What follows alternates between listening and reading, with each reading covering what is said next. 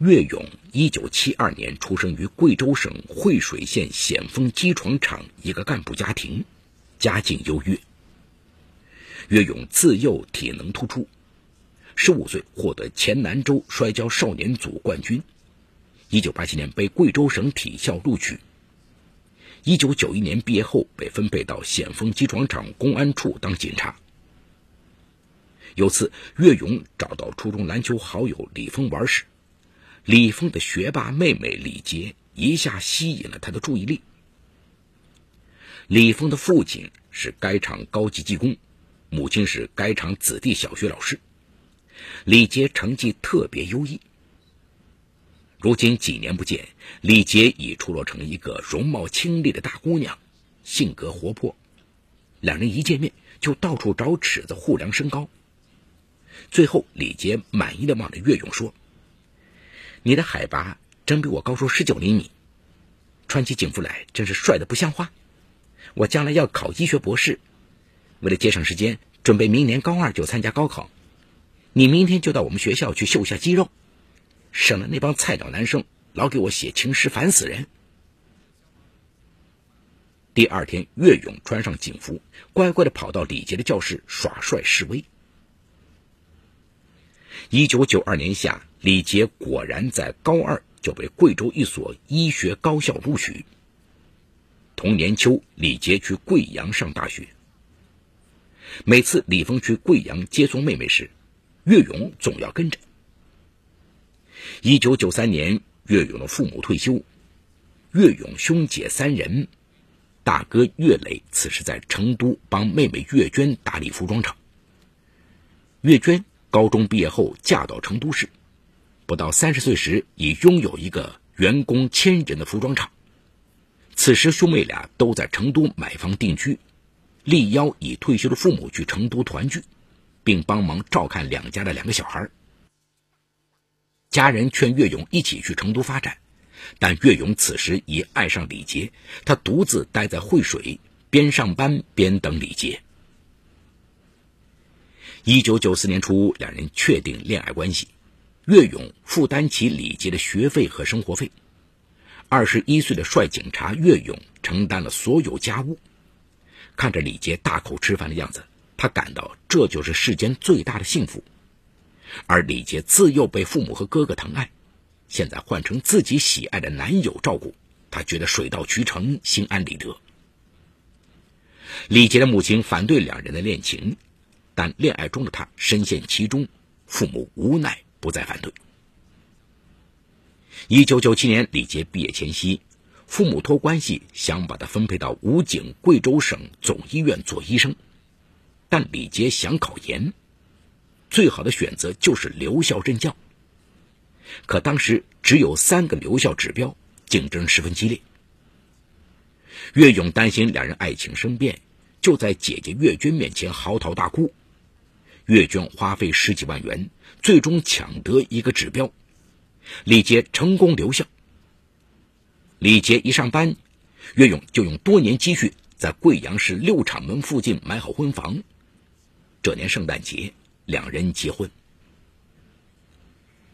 二零零零年七月，李杰意外怀孕，几番纠结，他最后决定做掉孩子。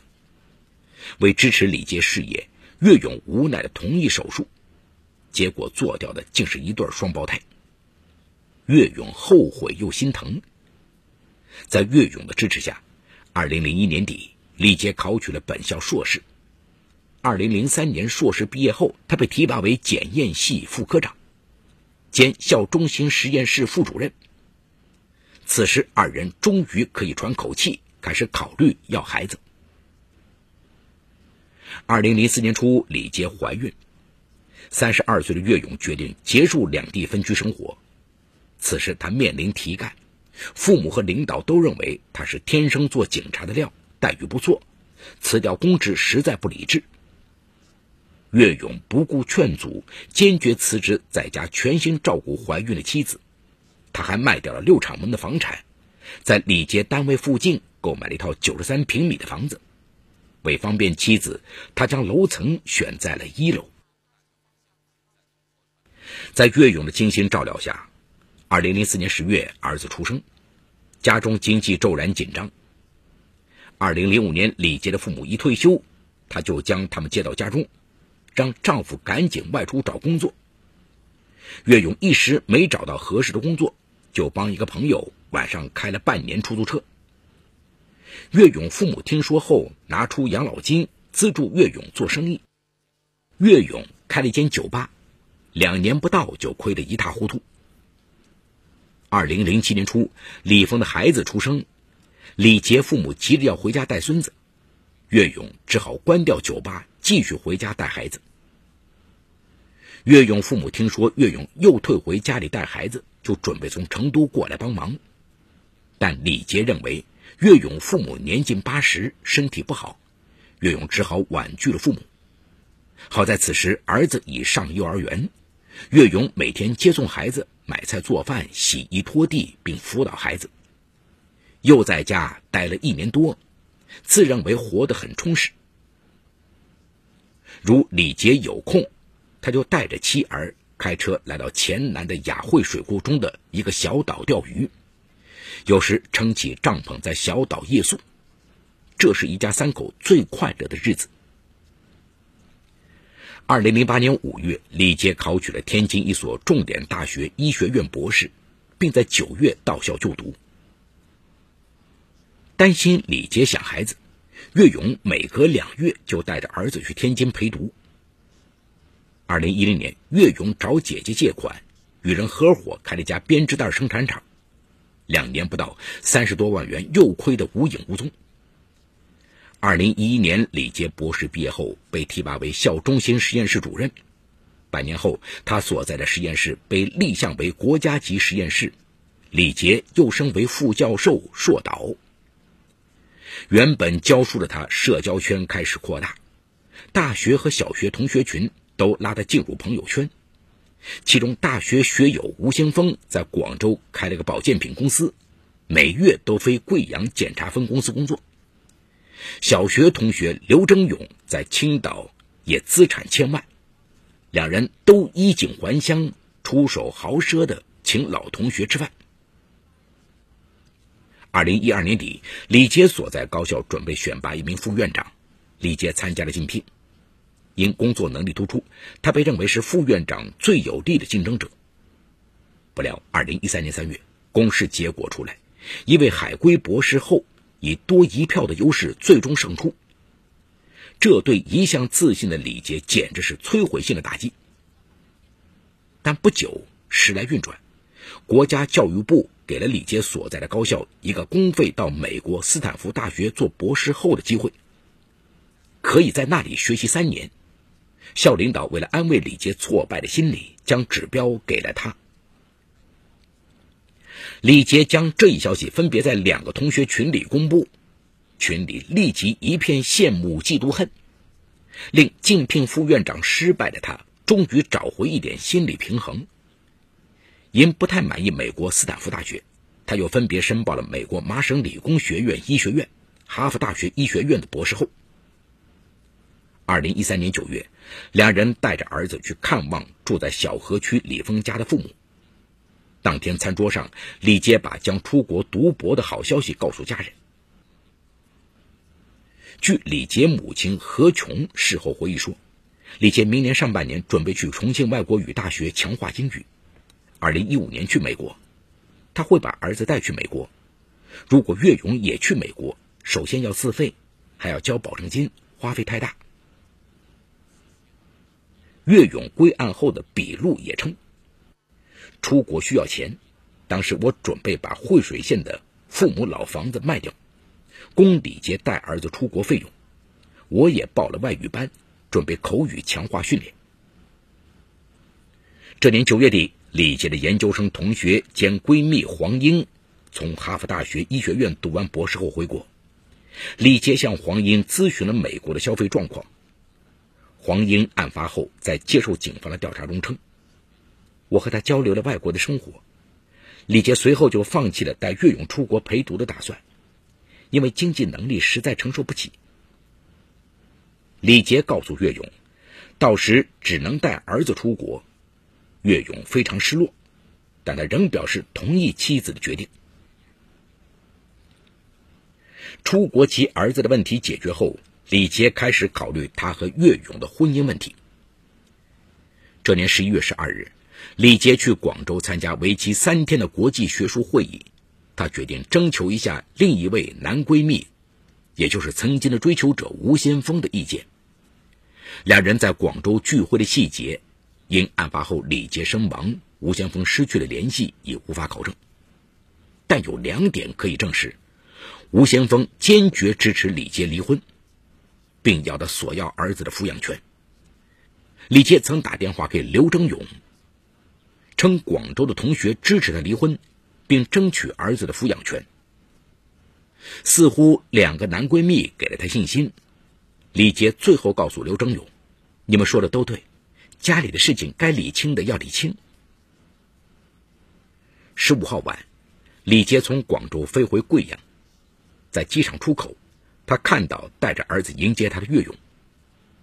当晚贵阳大雨，岳勇父子带着雨具来接他。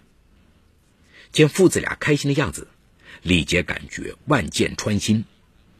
她对闺蜜何蓉说。感觉无法启齿，但十六号晚，他鼓起勇气告诉岳勇，因为两人现在差距巨大，他要离婚。岳勇以为他是金钱综合症，又胡发脾气，就翻身睡过去，没去理他。第二天早上，岳勇起来发现李杰一夜没睡，李杰说他是认真的，并且要带走孩子。岳勇顿感天旋地转。十七号下午，李杰和闺蜜何荣、黄英三人相约各自带孩子去乾陵公园玩。何荣发现李杰面色苍白，眼睛浮肿，就问他原因，并劝他：“你想抚养儿子是不可能的，杰杰是他们岳家的独苗，岳勇不可能放手的。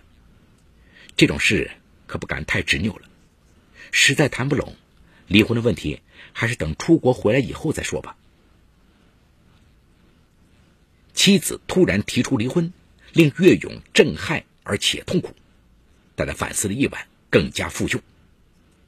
本来岳勇此时应返回惠水经营水产养殖，但他最后决定留下来与妻子再沟通一次。十八号，他专门留在家里打扫卫生，又去菜场买了菜，提前做好等李杰下班。当天十七点，李杰回家换上睡衣裤后坐下用餐。岳勇问他要不要喝点白酒，李杰点头，两人就端杯饮酒。岳勇向李杰道歉，并称这些年让妻子受委屈了。说着，两人都哭了。李杰开始谈离婚的事，岳勇就说：“咱们现在能不能不谈这事儿？”李杰说：“这个问题今晚必须谈。”知道我为什么离婚吗？我就是受够你这种不敢面对现实的鬼样子。岳勇听他这样说，顿时也激动起来。你能再给我一个机会吗？你就这么绝情吗？李杰决绝地说：“我已给你十六年了，我今年都四十岁了，再给你我就该进坟墓了。”两人越说越激动，岳勇最后答应离婚。此后的气氛有点缓和，两人又开始喝酒，并谈财产以及儿子的抚养问题。岳勇表示，儿子的抚养权必须归他，毕竟杰杰是岳家唯一的香火传人。但李杰也坚决表示，儿子必须跟他出国，他要给他一个高起点的教育。两人越争越冒火，谁也说服不了谁。此时瓶子里的白酒。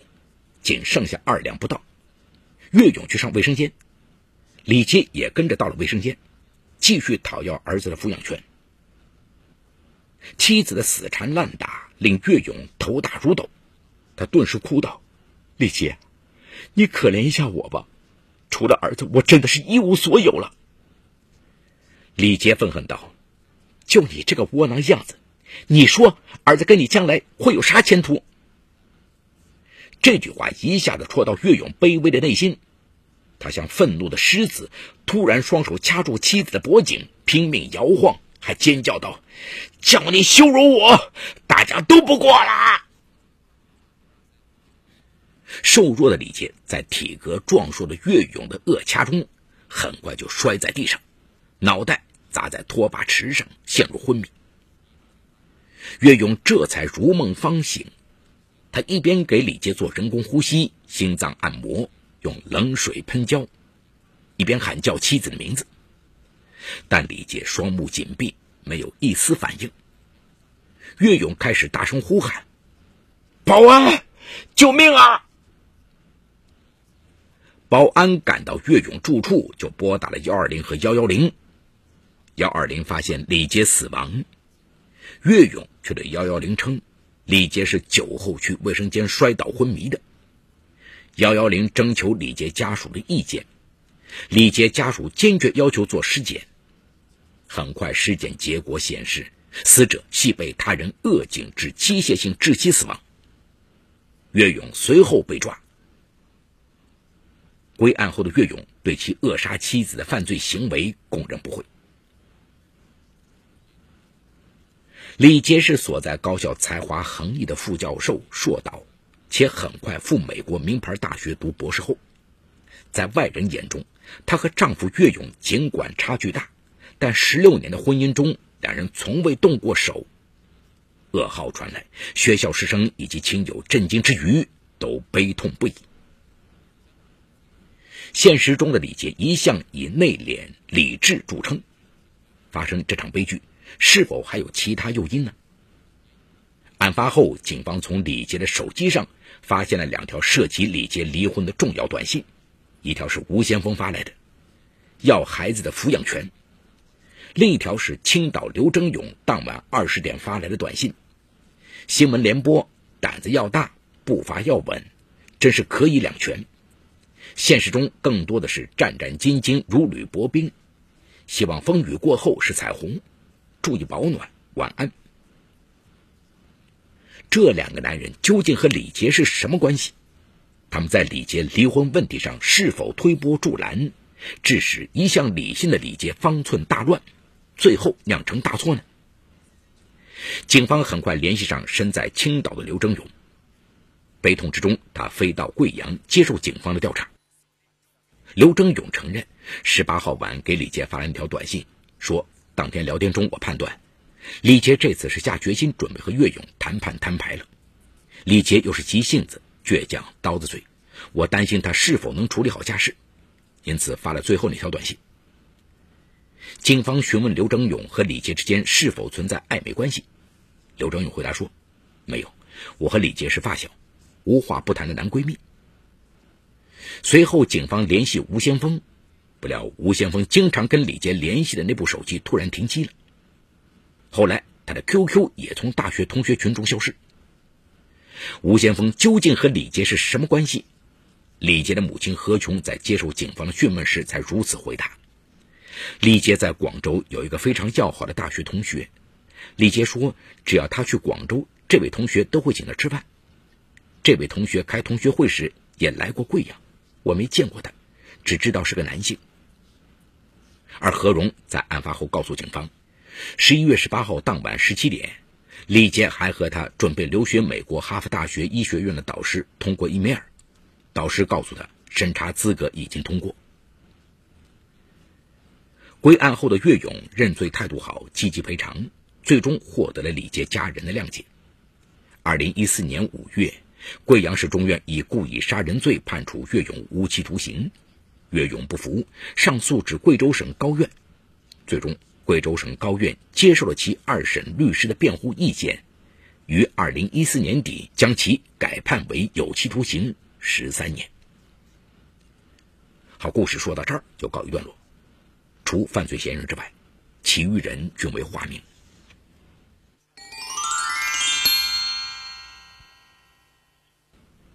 对于岳勇和李杰的爱情和婚姻生活，我们作为外人无从评价他们是否幸福美满。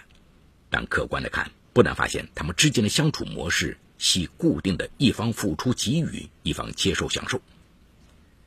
在尚未确认恋爱关系时，岳勇为了追求李杰，放弃了与父母兄姐团聚的机会，对李杰殷勤接送，有求必应。确定恋爱关系后，岳勇不仅一如既往的来回接送李杰，还一人负担起了李杰的生活费、学费。婚后，李杰为了事业决定留掉孩子，岳勇只能无奈的接受。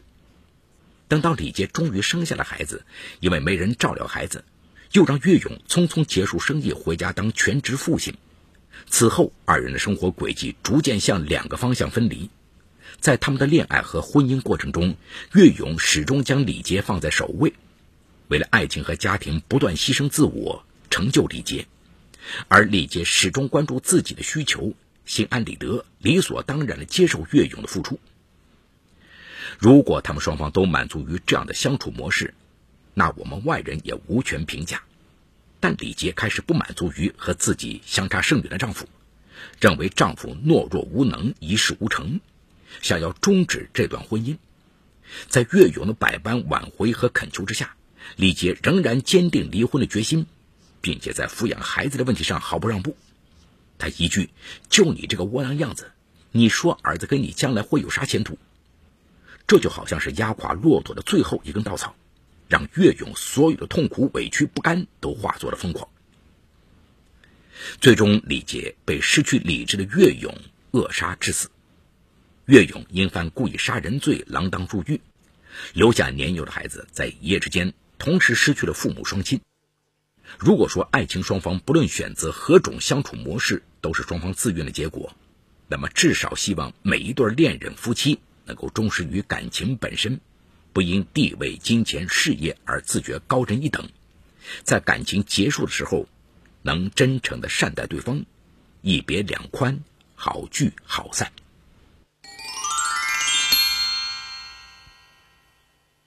好，感谢长宁区人民检察院为本次节目提供的帮助。本次节目编辑主持梁辉，后期制作王文琪，监制赵杰、张江红。感谢您的收听，我们明天再见。说法解律，民法析理，关注民生百态，记录法治进程。大家好，我是梁辉，欢迎收听梁辉说法节目。现在，请您发送“阿基米德”四个汉字到幺二幺幺四，获取下载链接，并关注梁辉说法节目。我们将与你在线下进行零距离的互动，欢迎你们的加入。